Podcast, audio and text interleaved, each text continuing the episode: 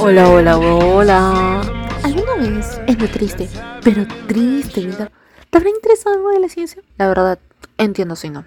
Yo me consideraba una de ellas. Y sí, como hice en los anteriores episodios, les tengo otra frase para que se depriman. Yo por ahí no paso. No, mentira. Pero no les prometo que no dolerá. Así que, ojito, escuchen bien, arreglen sus oíditos para esta frase. Dormir para no pensar. Callar para no gritar. Reír para no llorar. Y olvidar para no sufrir. En el anterior episodio vimos lo importante que es que el cerebro se mantenga en un constante estímulo y práctica para que en un futuro no reduzca tu masa cerebral, ¿no? Como vimos en el experimento de Marion Diamond que hizo con la rata aislada, que esta disminuyó un 6%. O en otras palabras, dejar de ser menos inteligente. Pero en este día, diría bueno, ¿no? Día bueno, mañana buena, noche buena, tarde buena, madrugada buena, pero no lo es para mí. De hecho, ninguno lo es. No. Jamás. El mundo tiene algo en contra mío.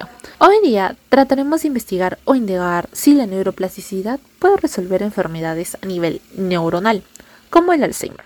Según estudios del Centro Avanzado de Neuropatía Real Butterfly, o como lo digan ustedes, Real Butterfly, se pueden afirmar que los primeros síntomas del deterioro cognitivo tipo Alzheimer pueden ser minimizados y frenados en su progreso con un entrenamiento cognitivo adecuado, siendo un espacio especializado en el tratamiento del deterioro propio del Alzheimer mediante técnicas no farmacológicas basadas en el concepto de neuroplasticidad. Estos especialistas integrantes de este equipo aplican distintas formas de prevención indicadas para frenar este deterioro, ¿no? Como el neurofeedback y la metodología PRI, que es Puente Real de Atención Integral, un tratamiento exclusivo desarrollado por el centro.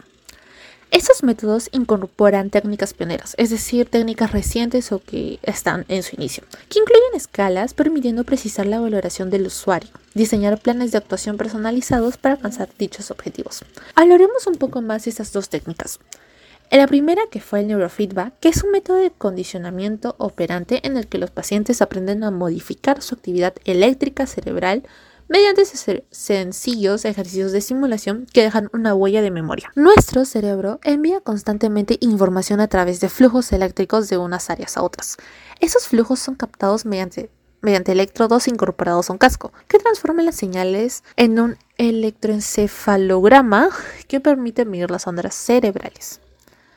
Eh, bueno, Ahorita para no estar aburrido de decir rayos, sigo escuchando este episodio, voy a poner un poco de una melodía que es Experience de Ludovico Einauri.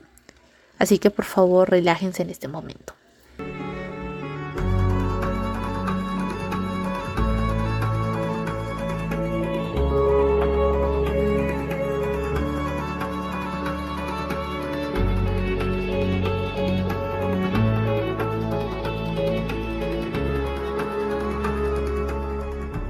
Ya luego de escucharla, eh, seguiremos con el segundo tratamiento, que es el tratamiento PRAI, que está fundamentado en seis pilares básicos. El primero es la detección y valoración previa de las funciones afectadas. usualmente suelen ser la orientación, lenguaje, cálculo, racionamiento y la psicomotricidad, que es la psicología del movimiento. Después, se diseña un plan de atención individualizado para fijar objetivos y adaptar las terapias y servicios más adecuados en cada caso.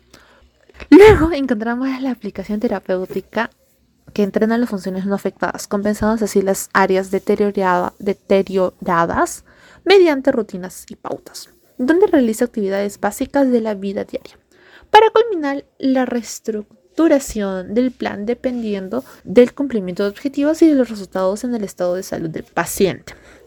Esto sería todo por hoy y como digo siempre, si no entendiste, trata de volver a escucharlo. Por ahora diré, byecito.